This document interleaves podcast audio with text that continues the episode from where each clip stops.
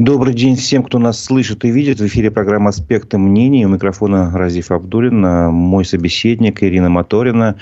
Многим э, жителям Уфы и Башкирии она известна как бывший главный редактор телеканала «Вся Уфа». Но сейчас она простой житель Израиля. Если не ошибаюсь, ты можешь меня поправить. Все так и есть. Всем привет. Здравствуйте. Да, я здесь я не журналист, я обычный гражданин Израиля. Напомню, что наша трансляция идет на э, YouTube-канале «Аспекты Башкортостана». Я прошу вас э, свои вопросы, возможные комментарии оставлять именно на нашем канале в YouTube. Э, не забывайте ставить лайки, делитесь ссылками на нашу программу. Это поддержит работу нашей редакции. Ну, понятно, первый вопрос как ты себя ощущаешь вот после этих страшных событий 7 октября? Хоть ты живешь, может быть, и не там, не настолько рядом с этими событиями, на севере Израиля, но тем не менее. Да, я немножко расскажу, где я живу, просто чтобы для тех, кто не понимает географию, немножко было понятно точку, откуда я вещаю. Это важно на самом деле, что я достаточно удалена действительно от э, событий юга. Я живу как у нас говорят, на крайнем севере, крайний север Израиля, это 15 километров от Ливана, город Нария, но мы тоже находимся у границы, у противоположной границы, там, где тоже ожидают эскалацию. И, собственно, с севера ждали начала каких-то неприятностей. Если они начнутся, то ждали их на севере. Но так случилось, что это произошло на юге. А, я ровно так же, как и вся страна, конечно, в ужасе и в шоке от того, что произошло. И мои чувства и мое настроение в этом смысле, они абсолютно солидарны. А, но первый шок прошел, он, он был в день 7 октября, когда это все произошло, и мы просто не отлипали от экранов, компьютеров и, ну, собственно, ну, что говорить, все, все за этим следили и были в шоке. Вот, сейчас уже Первый шок прошел, нам здесь спокойно.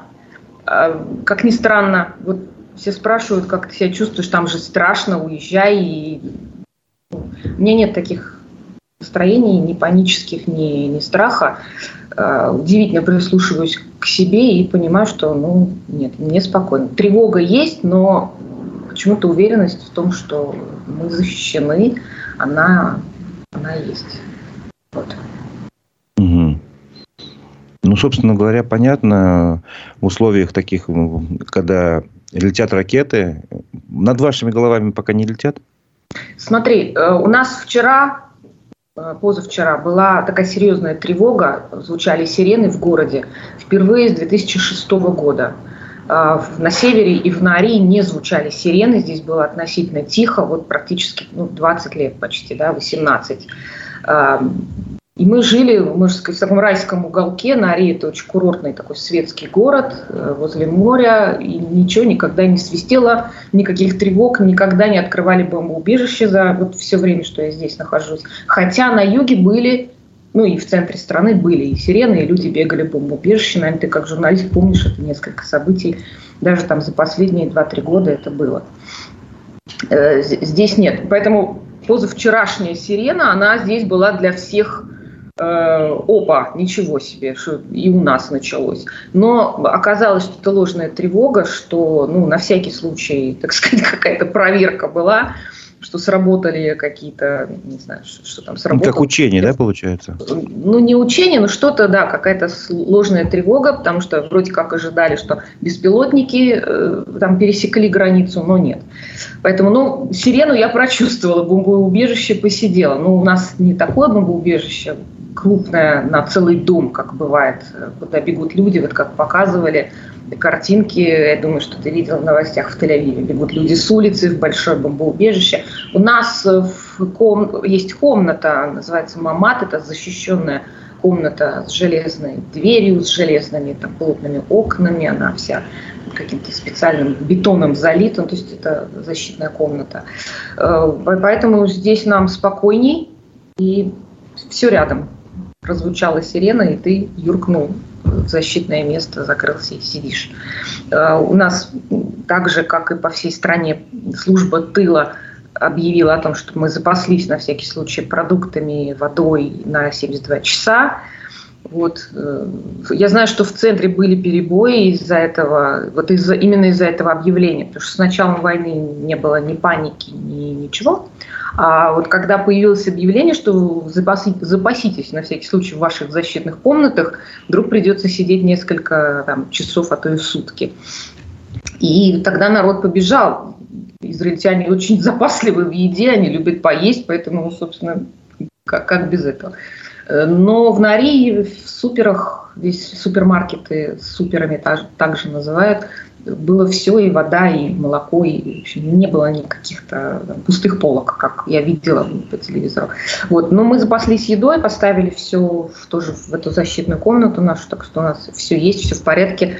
Ходим и ждем, когда это можно уже есть, эти запасы. Вот. Ну, Но на самом деле нет, не смешно. Просто, я говорю, позавчера мы посидели и так э, ощутили на себе, что значит, что значит посидеть под сиренами, под, ну, пусть и ложными, но тревогами. А что говорят местные власти, может быть, я не знаю, или э, ну, правительство, насколько велик риск вообще открытия второго фронта и начала войны, там, скажем, на севере, с Сирии? Что, Смотри, у нас, э, у нас об этом открыто говорят, э, говорят, будьте готовы. Мы ожидаем эскалацию на севере, потому что если начнется наземная операция в Газе, э, нам все открыто говорят, и как, так, как есть. Э, каждый день я получаю в свой чат горожан, у нас есть э, чат муниципалитета, ну, как не чат, это называется информационный канал муниципалитета, его открыли вот в связи с военными действиями как оповещательный канал обо всем, что происходит в городе. И каждый день я туда получаю как сообщение от мэра, то есть он голосовыми сообщениями нам рассказывает о том, что происходит в городе. Есть транслитерация на русский, есть там перевод. В общем, на всех языках это все можно послушать. Э, он рассказывает, что обстановка вокруг города, что происходит. И он тоже говорит, что будьте готовы, э, мы ждем начала наземной операции, может быть, э, все что угодно. Не расслабляйтесь. То есть э, вообще израильтян с детства приучают не расслабляться и жить ну, в достаточно таком готовом состоянии к войне, готовом состоянии к нападению. Как ты знаешь, географически мы все ну, окружены соседями, да, скажем так. Соседями, да, скажем который так, не питает к вам любовь. В кавычках. Который не питает к вам любви особо. Которыми, да, которые так и норовят сюда зайти и что-то нам испортить жизнь. Поэтому здесь с детства, с детского сада говорят, вы должны быть готовы. Поэтому я, приехав сюда, первое, что я узнала, где находится городское бомбоубежище, как себя вести при ракетном обстреле. Я говорю, мне это не, не пригождалось э, вот с того момента, как я приехала.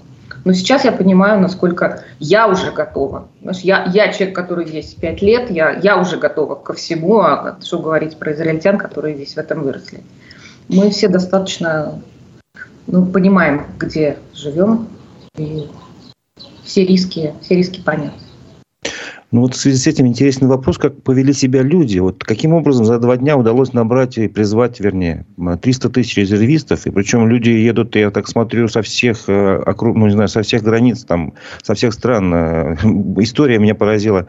В Америке один э, оставшийся анонимом еврей покупал билеты резервистам сам за свой счет. 250 человек он таким образом оплатил им. Это еще предоставил... Это не аноним. У нас известно его имя. Это раввин, главный раввин, э, я не знаю, да, Нью-Йорка. В общем, это, это Раф, э, который достаточно известное лицо в Нью-Йорке, известен здесь в местных общинах, здесь его имя знают, и э, он такой уже здесь известный товарищ, все ему благодарны, потому что да, он покупал 250 или 260 билетов за свои деньги купил. А для меня я тебе честно скажу, для меня это тоже было вот это одно из потрясений этой ситуации в хорошем смысле, потому что я была в шоке, когда э, увидела э, это желание идти за свой дом, биться и мстить. Это, это просто что-то. Действительно, за 48 часов было собрано 300 тысяч резервистов, сейчас их уже 360 тысяч, потому что люди съезжаются, приезжают, они идут. Причем официально было призвано 260 тысяч, я вчера просто услышала эту цифру какого-то эксперта, а пришло 300 вот за 48 часов, и они даже не ожидали, что так будет. Я тебе расскажу как, потому что у меня зять, он призвался, он сейчас э, в резерве, э, он резервист, и сейчас он вот на нашей северной границе здесь он призвался. И много друзей наших норийских, кто сейчас служит, пошли, пошли в армию. Система, система такая, э, ну, каждый израильтянин служит в армии. Это норма здесь, это считается недолго. Причем давай уточним, не только мужчины, но и женщины. И женщины, да, они служат в армии, идут в армию, это, ну, это честь считается здесь. Поэтому каждый израильтянин, он служит. Он имеет армейский опыт, а то и боевой. Ну, кто-то в боевых войсках, кто-то в нет. Нет. А после того, как они э, отслужили два, а кто-то три года, они возвращаются и каждый год проходят Милуин. Это называется как э, сборы, военные сборы у нас. То есть э, раз в год каждый, кто служил, он все равно призывается снова и проходит переподготовку. То есть абсолютно каждый израильтянин готов, ну, служивший и бравший в руки оружие. Более того, они находятся все, пока они являются резервистами, это, до 45 лет мужчины, до 40 женщины, ну что-то такое, не буду врать, до определенного момента, они находятся на прямой связи со своим командиром, и они все подключены к службе оповещения Министерства обороны. Вот я расскажу, что мой зять, как он был призван, он получил СМС от, э, от, своего, от своего подразделения, потому что вы должны прибыть туда-то, тогда-то, к такому-то часу, там вас будут ждать. Э, дальше он получил звонок. Это был автоответчик, который ровно то же самое продублировал еще одну информацию от Министерства обороны, что он призывается и должен быть к такому-то часу там-то. Все, он собрался, поднялся, собрал там свои вещи. А, у них есть форма своя, которая у них, значит, мундирование, которое у них хранится дома. И он тут же поднялся и поехал. Э, я знаю, что в какой-то определенный момент поезда э, все поезда по стране, они работали только на доставку резервистов, то есть они прекратили доставлять туда-сюда израильтян и работали на доставку резервистов. Они все подходили к нужным станциям и оттуда их увозили.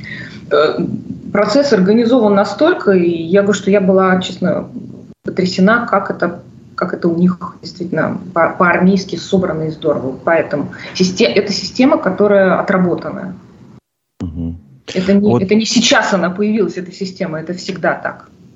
Хотел сразу тебя заранее спросить, э, поскольку, ну, не знаю, может быть, какие-то есть ограничения. Вот ты сейчас так все спокойно рассказываешь, а есть ли какие-то ограничения в связи, там, может, военной цензуры, там, нельзя что-то рассказывать, там, не знаю, куда упали ракетные снаряды, например, снимать нельзя показывать, что-то так в этом духе или нет? А, такого нет. Единственное, буквально вчера появилась, опять же, от нашего замечательного мэра, которого мы все любим, а во-вторых, еще и уважаем. Он у нас бывший бригадный генерал, вся Нария, она просто, знаешь, говорит, господи, слава богу, у нас мэр, он еще и военный, он, он очень четкий товарищ. И вот вчера от него появилась такая просьба распоряжения, поскольку возле города очень много блокпостов сейчас, военных, и технику сюда нагнали, ну, граница северная протяженная, ну, в общем, вдоль северной границы очень много сосредоточено армии.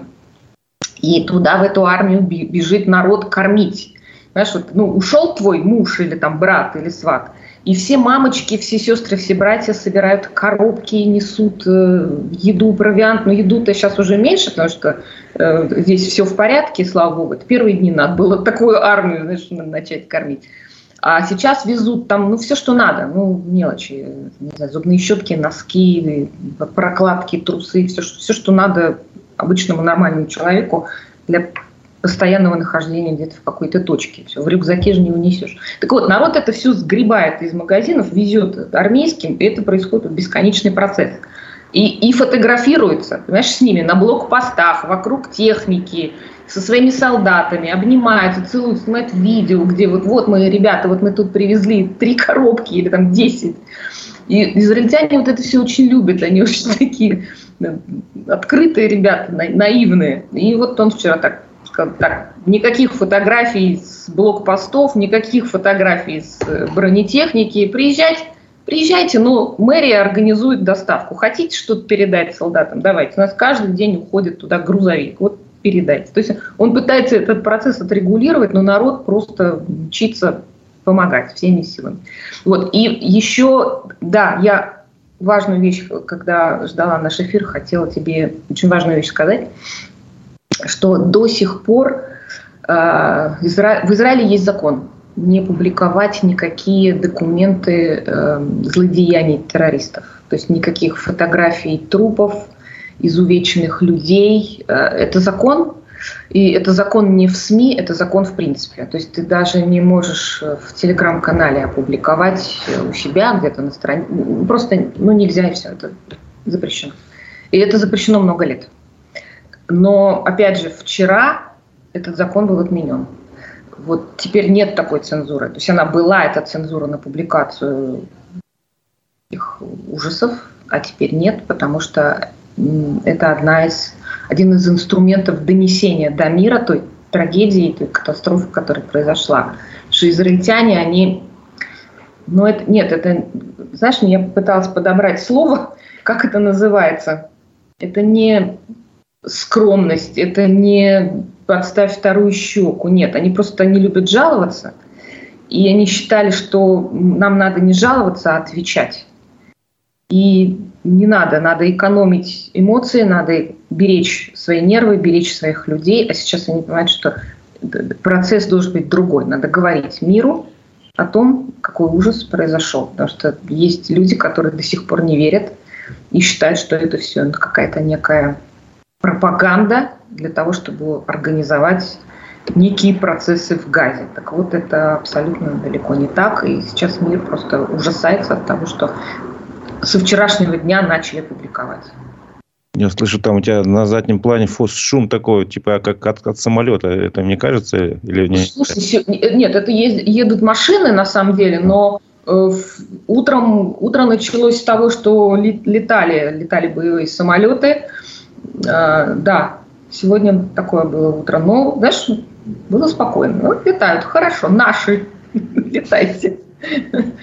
Понятно. А ты следишь за телеграм-каналами, которые вообще рассказывают о поведении людей, вот, израильтян в эти дни? Вот меня, например, впечатлила очень история о бабушке, которая там за 85 лет, по-моему, или за 80, которые домой ворвались пять террористов, их дом окружили военные, вот, а она, как ни в чем не бывало, как хозяйка дома, Э, на полных правах вела разговор с этими э, ну, палестинцами, там угостила их даже кофе с печеньками. Безусловно. И, короче, таким образом расслабила их внимание, и, в общем, военные их захватили. То есть она как бы повела себя очень достойно. Бабушка великая, а тут какие дедушки у нас. Это еще одно удивление, как народ кинулся спасать своих деды. Деды военные, бригадные генералы в отставке – у них дети, оставшиеся в их кибуцах с внуками, э, и когда они узнавали, что там идет резня, они мчались со всех концов страны, эти деды ехали выручать своих, спасать. Один погибший, у нас есть история, что он, в бою он погиб, э, его дочь была убита, но внука спасли. Другой дед, он там взял всех своих друзей, он отбил свою семью, очень много таких историй. Это правда герои Израиля. Я думаю, что они будут героями Израиля названы потом. Но сейчас это не просто я слежу, это, это везде. Понимаешь, вот такая информация, она... Я не телевизор смотрю, я больше сижу в онлайне, в интернете. И миллион, конечно, есть телеграм-каналов информационных, израильских, русскоязычных. Смотрю все, что можно. И эти люди везде. А вот эта потрясающая история, как 25-летняя девчонка э, была назначена буквально там за месяц до вот этого всего ужаса главой охраны кибуца, уже на, на одного кибуца на границе с Газой, 25 лет девочки, она военная, она прошла хорошую армейскую подготовку, служила в боевых частях, и в кибуце она была, ну, самая такая подготовленная девочка. Но впервые в, в истории Израиля главой охраны кибуца стала девчонка, да еще и 25 лет. Так вот, эта девочка, узнав, что по соседству там уже происходят э, ужасы, видимо, там есть какая-то сигнализация между кибуцами и общение, она тут же раздала оружие, организовала оборону, и в этот кибуц не залез никто. Они переубивали там всех, кто к ним лез через забор. То есть этот кибуц просто вот так обтекали, знаешь, соседние там разоренные кибуцы, а этот целенький, просто потому что она очень четко там все организовала. Или первый в Израиле боевой командир женщина, тоже вчера был репортаж совершенно просто потрясающий до мурашек. А, ну, взять пленного террориста, как ты понимаешь, это, ну, это человек, который, которого можно поменять на своего. И это всегда ценно, что ну, ты его взял живым. Так а, она взяла 25 человек, понимаешь, живых, 25. Ее подразделение, она мужиками командует, но ее подразделение взяло 25 живых террористов. Это да это просто вообще. Я говорю, такие истории каждый день приходят, откуда-то притекают с фотографиями, и у них не берут интервью, понятно, они сейчас еще не... Недоступны. Никто, да, не особенно готов. Э, но, в общем, конечно, конечно, на фоне такой трагедии и эти героические истории выглядят. Да. Лучше бы, конечно, их не было. Но... Вот я еще видел фотографии, где огромные очереди мирные израильтяне хотят сдать кровь э, для помощи раненым военным. В вашем городе что-то подобное наблюдается? Конечно, у нас есть да, объявление о том, что вы можете сдать кровь. Знаешь, я сейчас тебе рассказываю, понимаю, это как-то так пафосно звучит, и не хочется скатываться в пафос, но то, что здесь происходит, это правда удивительное единение. Я хочу напомнить о том, что было буквально за несколько даже дней до нападения. Э, в течение целого года израильтяне были разделены на несколько лагерей, шла политическая какая-то торговля, склока там, за такую реформу, за юридическую реформу, религиозные, арабы. То есть, и очень все переживали, что э, еврейский народ, израильский, Израиль разделен что нет э, общности, что мы все друг друга не понимаем, что настолько раскол был в обществе. И как за одни сутки это забылось, как за одни сутки это как один кулак. Как главы оппозиции пришли к э, Нетаньягу и сказали, что мы за тебя делай все, что надо, и мы хотим быть, э, участвовать в том, что происходит – и предлагаем тебе создать такое чрезвычайное правительство. И оно, кстати, создано.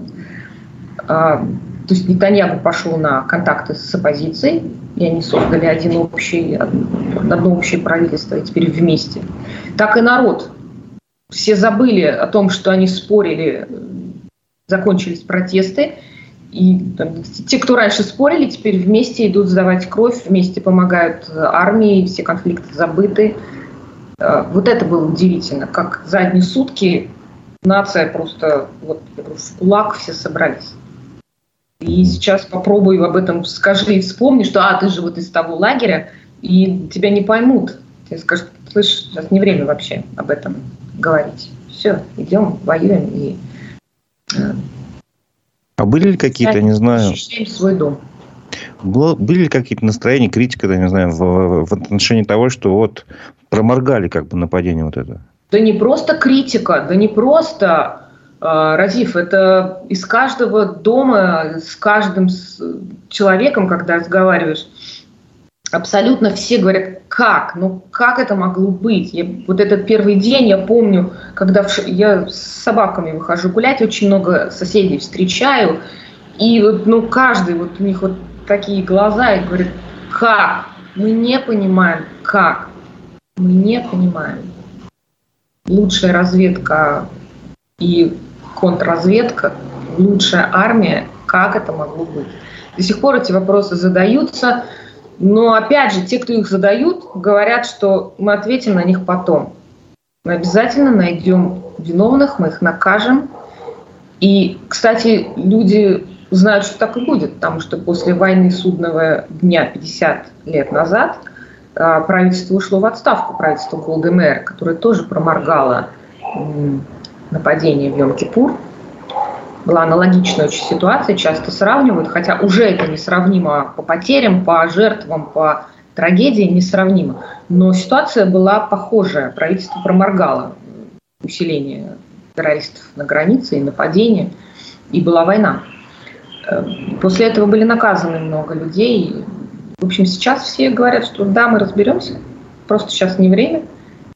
Все Но будет. у тебя самой нет какого-то внутреннего объяснения, не знаю, версии какой-то своей? Есть. Можешь поделиться? Она есть, а наслушавшись всего, я, ну, знаешь, я же не, не, не журналист, не копаю глубоко, я просто слушаю, что происходит во внешнем фоне. И что говорят военные, они говорят, что нас правда обманули. Прошу за прощение за мой французский, поимели. Нас обманул Хамас, но сделал он это не один, естественно. Там, скорее всего, были бенефициары. Некие э, из сильнейших разведок мира, из сильнейших. Понятно, что это был Иран, конечно, но есть еще кто-то, еще какая-то сила. А, технически все уже понимают, как это было сделано. Вчера была пресс-конференция Сахал, пресс-секретарь Сахал, который уже примерно объяснил, как технически это произошло, что были отключены системы наблюдения беспилотником каким-то образом или там хакерской атакой, неизвестно. Ну, в общем, все системы наблюдения за границей, на которые так понадеялась армия, вот, э, к сожалению, все это было отключено. Да, с этим будут разбираться, конечно, как, как технически это произошло. Но то, что сам факт, что они прошляпили, прохлопали, не донесли, не допоняли, не увидели, не отследили, ну вот, на каком-то... Ну, подожди, но там же еще не, этот, не только этот один фактор интересен, а то, что огромное количество ракет было выпущено. Там называют разные цифры, но как минимум, не знаю, там от 3,5 до 7 тысяч э, ракет. Слушай, ну, их же произвели, их же построили на территории сектора Газа, если так я там заводы, понимаю. Да, там заводы, там вот эти бетонки под видом домов, это, это заводы. Заводы по производству ракет, они производились много лет. Слушай, но в 2020 году тоже было в 2021 году был сильный обстрел центра и юга, две с половиной тысячи ракет было выпущено, огромный обстрел в 2014 году, люди тут сейчас просто вспоминают, они говорят, и там было три с половиной тысячи. Просто когда это было, мир об этом молчал, об этом говорил Израиль, но вот опять же уникальная ситуация, смотри, сейчас впервые, впервые в истории мир весь э, увидел это все как есть как, как живет Израиль, в какой ситуации она э, оказался, это, это то, что он переживает много лет. Величина трагедии, величина катастрофы огромная. Но бомбежки и многочисленные атаки ежегодные, там, еже, там, каждые 2-3 года, это огромные, огромные, огромные обстрелы. Э, раз в 2-3 года вот такая знаешь, сыпется на головы израильтян вот такой дождь свинцовый. Его производят в Газе, да, 30 лет Израиль ушел из Газа, по требованию ООН оставил эти территории цветущими, с теплицами, с заводами, фабриками, с шикарными садами и кибуцами. Палестинский народ снес это все и построил заводы по производству ракет, бункеры и передал власть Хамасу. Поговорим немножко о твоих ощущениях вот, э, вот в связи с тем, что Израиль открылся, да, как бы больше миру. Э, что ты чувствуешь э, со стороны, не знаю, конечно, трудно сказать, мирового сообщества, ты обычный человек, но тем не менее, а твои ощущения, ты больше поддержки ощущаешь, да, со стороны внешних там, каких-то игроков, не игроков, там, не знаю, граждан, иностранцев, там, или какого-то оправдания, наоборот, нападения палестинцев? Э, больше поддержки. Э, впервые, я возвращаюсь к тому, что я говорила, впервые столько людей поддерживают, столько стран высказали правительств, э, мирового сообщества высказалось в поддержку Израиля. Я не знаю, можно ли об этом говорить в твоем эфире, если я буду перечислять те страны, которые сейчас помогают, и как Америка присылает свои корабли для охраны Израиля, для защиты, и как э, Великобритания присылает э, свое даже оружие для защиты, как сюда приезжают иностранные руководители, э, посмотреть, что произошло, и высказать поддержку всему израильскому народу, как в Великобритании запрещают демонстрации защиту Палестины, в поддержку, как во Франции запретили подъем флага Палестины в этих событиях, а, как проходят демонстрации по всему миру, как несут к посольствам Израиля в разных странах мира цветы, свечи, и как плачут люди, и как поют э, Атиква, гимн Израиля во всех странах. Мы это видим, это показывают. Это ужасно-ужасно трогательно. А лично про меня скажу, что и мне просто самой позвонило, не знаю, 100 человек, и не считала, но за эти дни мне просто разрывается телефон от того, что я пишу, звоню, отвечаю людям. Как, меня спрашивают, как ты, что. Хотя все знают, что я в достаточно спокойном месте. Переживают, спрашивают и всячески, всячески сочувствуют, соболезнуют тому, что произошло, и сопереживают. Это, это правда. И израильтяне в хорошем смысле потрясены вот таким отношением, потому что это впервые. Обычно Израиль только оказывается, знаешь, у него какой-то не очень репутация. Смотри, вопрос такой непростой, я сейчас сразу предупреждаю. Вот ты когда говорил о том, что израильтяне э, вернулись э, ну, на родину, чтобы э, стать в ряды армии, слово «мстить» вот это прозвучало. Mm-hmm. Нет ли роста антиарабских настроений, вот, не знаю, в вашем городке? Живут ли там у вас соседи арабы, допустим? Живут, ну, конечно. У нас светский и нет ли вот этого какого-то ну, роста ненависти, может быть? У нас светский город, у нас э, нет арабских кварталов, нет таких откровенно э, религиозных э, арабов, но здесь все живут все вместе, безусловно, это такая, знаешь, так общество невозможно отделить один, один мир. А, настроений нет. Кстати, сегодня Хамас призвал, призвал к всемирному джихаду. Сегодня день как всемирного джихада. Ну, то есть, по идее, если бы они последовали этому призыву, ваши соседи, мирные арабы, должны были бы на вас напасть. Должны были, сделать. да, устроить погром. Да, должны были устроить погром. И у нас много арабских деревень вокруг. Есть хри... арабы-христиане, есть арабы-мусульмане, но это все, точнее, не, не все, не, не весь Хамас арабы, не все арабы Хамас. И здесь есть те, кто, наверное, поддерживает Палестину, есть те, кто их не поддерживает. Но конкретно в том месте, где я живу, все спокойно, все достаточно мирно. Больше того скажу, у нас э, рядом с городом несколько крупных супермаркетов принадлежат арабам. Это арабские супермаркеты руководством, с хозяевами, с сотрудниками. Это только арабы. Это самые дешевые самые популярные супермаркеты у израильтян. Их очень любят, потому что там дешевые, хорошие, ну, много всего. Огромные супермаркеты. Э, руководство и хозяин этих супермаркетов уважаемый человек в нашем городе – Вчера он в сеть выложил там, видео, фотографии, как его сотрудники арабы увозят тележками, заполняют грузовик для солдат, которые защищают границу. И он говорит, ребята, мы с вами, мы это все нашим, нашим солдатам. В армии служат арабы. Слушай, защищают сейчас границу. Среди погибших и пострадавших очень много арабов, мусульман, тех, кто были с э, евреями там, на том же фестивале. На том же расстрельном фестивале были арабы. У нас есть друг семьи, который работает вместе с арабами, ну, 50 на 50, ну и может быть даже больше арабского, арабского, арабского сектора, да, как, как говорят, на его предприятии. И он буквально несколько дней назад, когда уже эта вся трагедия произошла, но уже был некий спад дня три, подвозил свою коллегу в арабскую деревню.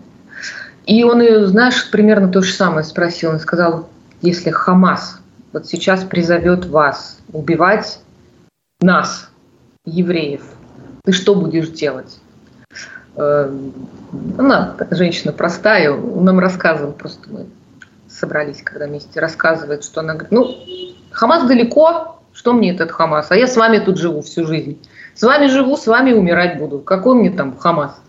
Ты понимаешь, простые люди, они все, они все как, как люди себя ведут. Я не исключаю, что есть э, и другие настроения, но я просто их не вижу.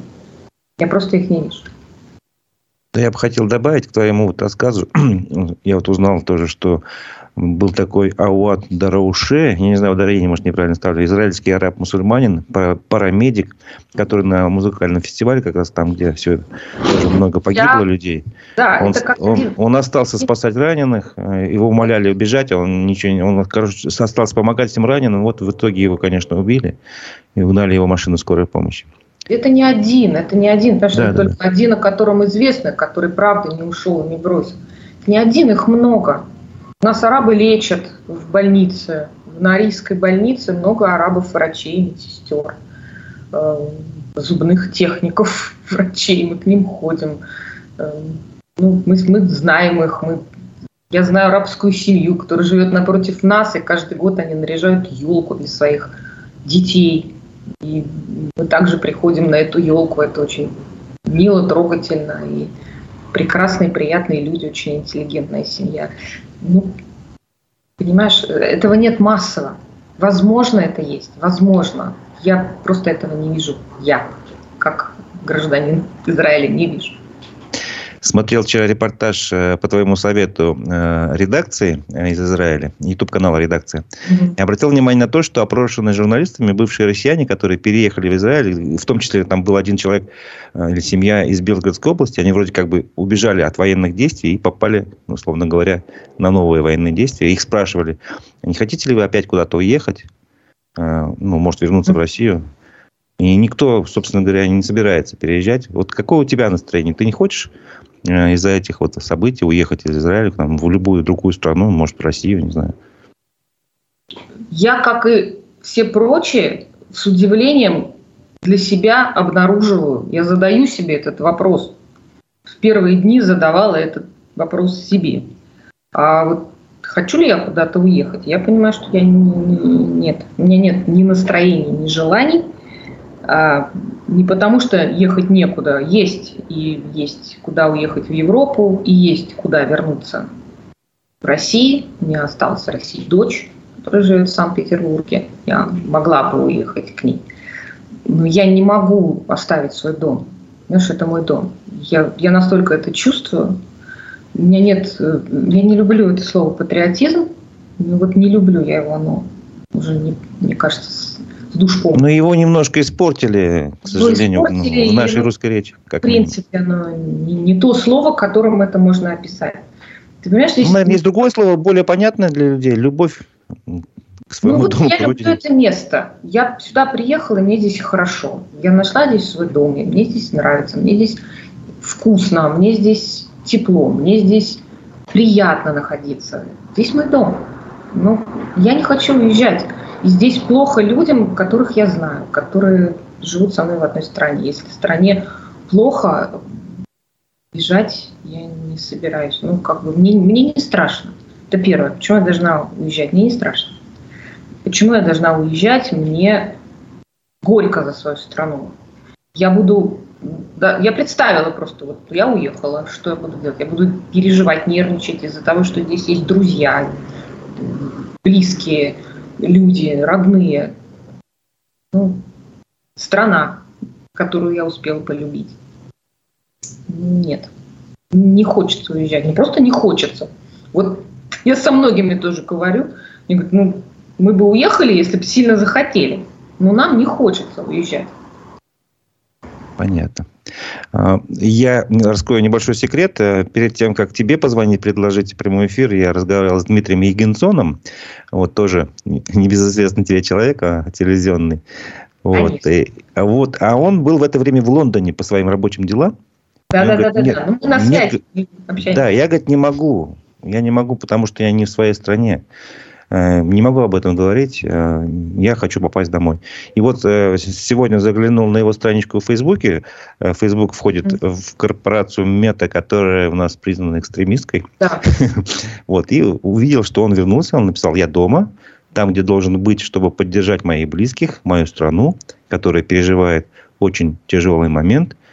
В общем, и как бы он рассказывает о своих ощущениях. Мир должен знать правду, говорит он тоже, прекратить оказывать любую поддержку террористам. Террористы должны быть уничтожены. Вот ты такие же, да, видимо, ощущения у тебя, что ты Безусловно. должна быть дома, когда тяжелый момент, ну, твой дом. Безусловно. Безусловно, э, Дима сказал то, что говорит каждый израильтянин сейчас здесь. Мы должны быть здесь, в стране сейчас тяжело, непросто. Те, кто может помочь, помогает так. Те, кто может защищать, помогает так. Те, кто не может ничего, они являются просто, как это сказать, рупор, не, рупор правды было бы не, ну, слишком громко сказать, послы, посланники, посланники миру. Миссия нести информацию, рассказывать, что происходит здесь, как ощущаем мы, это как, как миссия, понимаешь, вот я это так понимаю что я, я должна рассказывать, как, как мы переживаем, как мы, как, как здесь все устроено у нас сейчас в эти тяжелые дни. И, и Дима абсолютно, абсолютно вот как, как все, он прилетел. Израильтяне не, не улетают, как у нас сейчас говорят, они возвращаются. Это, это прямо, знаешь, это я говорю, это не, не ложный пафос, это не хочется, чтобы так понимали, что мы сидим перед экранами и рассказываем, как все ужасно и как мы любим нашу родину. Блин, ребята, это так, но это не пафос, это так и есть. Это, это не слова, это это все правда. Я советую все-таки тем, я не знаю, тем, кто сомневается, посмотреть. Вот есть э, интересные такие телеграм-каналы, я не знаю, «Голос Израиля», например. И там тоже есть видео, я видел, оно мне тоже достаточно так, ну, впечатлило. Я не помню, кто конкретно. Там идет молодой человек, мужчина, и говорит, ну, наш Израиль это как э, квартира такая, хорошо устроенная, там, все современное, в плохом подъезде, правда. Вот. Нас пытаются отсюда выселить, но мы не, нас не выселят. Вот типа такого. А у тебя есть а, какие-то свои объяснения причин, почему вообще происходят все вот эти военные действия? Слушай, я не, ведь э, не, не политик, не политолог. И я понимаю, что Израиль неудобная маленькая страна, которая появилась тут вопреки желаниям соседей, а по указанию э, кого-то, образованное государство, хотя исторически, это правда, исторические земли э, иудеев, но с этим многие не согласны. Это первое. Во-вторых, Израиль настолько маленькое, но сильное государство, которое противостоит этому миру, и при этом процветает, пытается развиваться, все самое лучшее сюда привозит, и все самое лучшее здесь производит, в всяком случае старается. Зависть зависть? Ну, мне кажется, это очень разумное объяснение на самом деле. Потому что, смотри, я вот был один раз в Израиле, как бы, и меня что, что меня поразило? Я удивился, как э, бережно относятся к, к деревьям. Каждое дерево пронумеровано. Это да. меня вообще как бы... Плюс каждому растению там проложен такой водопровод пластиковый, чтобы вода... Иначе они просто не выживут. А когда я вернулся, я еще прочитал эту статистику. Оказывается, Израиль единственное государство в мире, которое за последние годы увеличило количество зеленых насаждений, а не сократило, как везде, в всех остальных странах. То есть, везде все вырубают. Как бы, ну, в России вообще там и пожары еще происходят. Ну, а, а Израиль, наоборот, он как бы в пустыне. Это же все в пустыне происходит на самом пустыне, деле. на болотах. Э, смотри, я живу на севере, где шикарные хвойные леса. Мы сюда и приехали, собственно, потому что природа очень напоминает Башкирию. Здесь леса, здесь горы, здесь горные реки, здесь потрясающая природа. Если уехать от моря вглубь, туда, ближе, ближе к горам, то это просто ну, буквально 15 минут от, от нашего дома. Это уже горы, леса, реки, все, Альпы, Башкортостан, очень все напоминает. И мы когда зашли в эти хвойные леса, и нам рассказали, что эти хво... каждое хвойное дерево посажено каждому этому хвойному дереву в горах подведены вот эти, как ты говоришь, э, шланги. Это вот как только мы приехали, нас друзья повезли, кто здесь рядом живет, показывали, рассказывали. Мы были, правда, впечатлены, потому что это леса, это чаще, это весь север засажен хвойными лесами шикарными. Но это дело рук труда, человеческого огромного труда. Согласен. Да, а еще я тебе скажу, это часть религии. Э, здесь есть праздник зимой, называется он Тубишват, февральский такой э, иудейский праздник. Праздник э, расцветания природы, ну что-то такое. День рождения деревьев, вот, вот так он называется.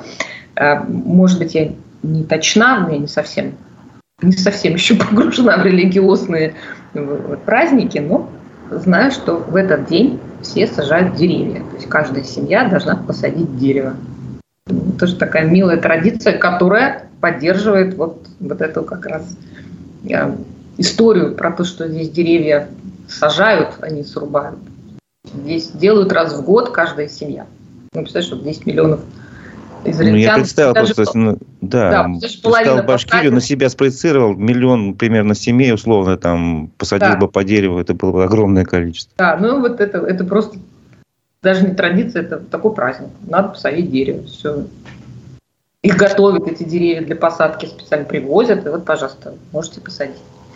Но ну, переходя о причинах э, вот этих действий, всех этих ужасов, все-таки я хочу тебе еще задать такой, ну, не знаю, может быть, ты посчитаешь это бредом.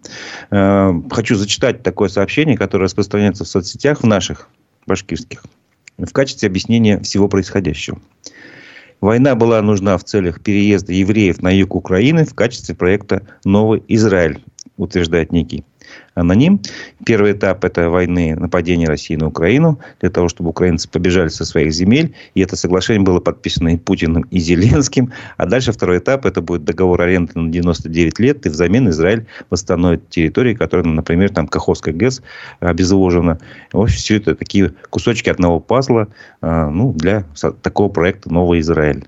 Я понимаю, что в глазах здравомыслящего человека это выглядит как бред, вот, я вижу в твоих глазах. Обсуждать не хочу. Я понимаю. Но наверняка найдутся люди, которые во все это поверят.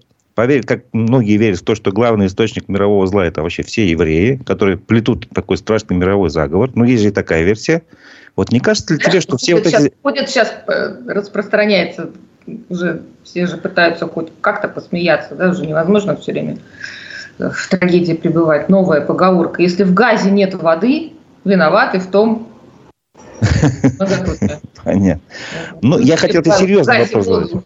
Не кажется, не кажется ли тебе, что все вот эти зверства, которых вот уже показали, да, э, террористов, когда мирных евреев убивали, насиловали, сжигали даже, вот, и вот эти все информационные вбросы, они имеют одни и те же корни, конечно. в основе которых просто невежество. Конечно, конечно. Я опять же много думала в эти дни, откуда эта злость, откуда эта злоба откуда эта жестокость. И кроме одного ужасного слова «пропаганда», не приходит в голову ничего. Это, во-первых, невежество, да, во-вторых, э, воспитание, они воспитаны в э, парадигме убить еврея, уничтожить любого э, гражданина Израиля. Это просто воспитание воспитаны так. И да, невежество, не, непонимание, но и пропаганда пропаганда, которая вот навязывает именно вот только эту точку зрения. И нежелание, и неспособность посмотреть на это еще с какой-то стороны, с другой. Только так. Я по-другому это не могу объяснить. Да? А нет, нет ли ответной реакции такого, знаешь, воспитания среди израильтян, то убить араба, например? Нет такого? Ты слышал такое? Вот, э, Я нет. Сейчас мы объявляем, вот сейчас нам объявили джихад, да, убей еврея. Вот обратился Хамас ко всему это я слышал. Это я слышал. Ты слышал когда-нибудь, чтобы э, от Израиля исходило, от, исходил призыв «убей араба»? Нет. Такого не было никогда. Такого. Ну, знаешь, критики могут сказать, вот в Израиль отключил Палестине там электричество, воду, как там будут миллионы граждан жить? То есть, это тоже, ну, это медленное убийство, нет? Слушай, мне очень жалко жителей Палестины, правда, я тебе искренне говорю. Мне жалко, они заложники они заложники Хамаса, они заложники этой истории ужасной. Но они сами выбрали э, Хамас, во-первых, это первое. А во-вторых, э, Хамас прекрасно понимает, что будет ответ. Они прекрасно понимали, что израильтяне молчать не будут, а будут отвечать, как происходит всегда. Возможно, они не рассчитывали на силу этого ответа, да, что это будет настолько э, сильный ответ, что пойдут уничтожать просто все.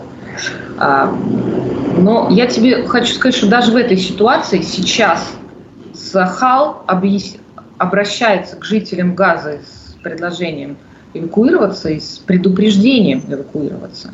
И прежде чем бомбить, всегда рассылаются им листовки, распространяются листовки «покидайте это место». Сейчас мы будем бомбить. Какая еще из стран предупреждает местных жителей о том, что сейчас мы вас будем бомбить. Пожалуйста, уходите. Ну да. Мне, правда, жаль, что есть мирные палестинцы, которые этого не хотят. А, я думаю, что большинство из них сейчас уже на границе с Египтом, они, правда, уходят, они уезжают. Но те, кто остаются, ну, мне нечего сказать. Та катастрофа, которая произошла в Израиле, а это катастрофа со времен со времен первой катастрофы. Здесь Холокост называют катастрофой с большой буквы. Это катастрофа. Э, для Израиля это такая же катастрофа соразмерна. По количеству жертв это немыслимо. Никогда за историю Израиля не было столько погибших израильтян, солдат. Никогда. За, за такой короткий срок. Для того, чтобы наша аудитория понимала, я скажу просто одну, две цифры приведу в сравнение. Если я не ошибаюсь, там э, за несколько дней э, убили около больше, чем тысячу евреев, 1300, по-моему. Могу ошибаться. 1400 уже, 1391 да, это сегодняшняя ну, цифра. Вот за неделю, получается, за неделю. Э, э, из Башкирии погибли на значит, специальной военной операции в Украине за полтора года этих действий тоже тысяча, где-то 1045, то есть даже меньше, чем за неделю в Израиле. Просто для сравнения, чтобы люди понимали масштабы. Но, тем не менее, хочу э, уже ближе к завершению нашей программы, потому что после нас будут еще другие передачи. И хочу тебя просто спросить, а видишь ли ты какую-то перспективу, вернее, на что ты рассчитываешь в итоге, скажем, э, я не знаю, трудно, гадать, в какой стране ты проснешься через месяц, через два, через три, на что ты рассчитываешь? Я абсолютно уверена, что я через месяц, через два через три буду просыпаться в Израиле. А, не знаю, насколько это будет мирный Израиль или все еще в состоянии войны. Я тебе скажу так, э, нас не настраивают, э, здесь нет ура настроений, э, что мы всех победим за три дня. А, здесь понимают, что война может быть тяжелой и долгой, и об этом говорят. Об этом нам говорят, и мы понимаем. Но здесь опять же, настроения такие, что мы принимаем эту ситуацию, потому что так, быть, так жить больше нельзя. Нельзя жить со страхом, что к тебе ворвутся в дом террористы. Люди устали, они хотят, чтобы это закончилось. Они устали, они устали бояться Хамас, они устали бояться погромов. Они просто не хотят. Поэтому сейчас кредит доверия у армии просто огромный просто огромное. Они говорят, пожалуйста, закончите свою работу. Сделайте свою работу хорошо. Вот так говорят израильтяне каждому солдату. У нас на набережной, знаешь, на Аре это город вытянутый вдоль моря, и вдоль всего города идет набережная, очень красиво. Сейчас на набережной ходят патрули военные, и израильтяне к ним подходят, жмут руки и говорят, сделайте свою работу, пожалуйста. Вот такие настроения. Я абсолютно в том же настроении. Я уверена, что все будет хорошо, пусть и долго.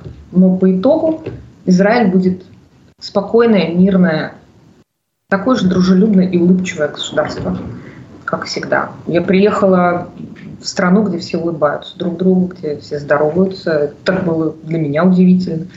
Я научилась здороваться и улыбаться абсолютно всем встречным, неизвестным мне людям. Просто букертов и просто манишма. Это приятно сказать друг другу утром. Эти дни мало народу улыбается. Ну, понятно. Перестали улыбаться, да. Перестали. Ну что ж, давай на этой ноте закончим. Я напоминаю, что это была программа «Аспекты мнения». У микрофона был Разиф Абдулин, а мой собеседник Ирина Моторина, жительница Израиля. Но раньше она была главным редактором телеканала «Вся У меня двойное гражданство. Я а. Гражданка России и гражданка Израиля. Я живу в Израиле, я израильтянка, и передаю привет всем, кого люблю, знаю. И очень было приятно э, Разиф с тобой поговорить. Спасибо большое. Всего доброго. До новых встреч в эфире. Счастливо.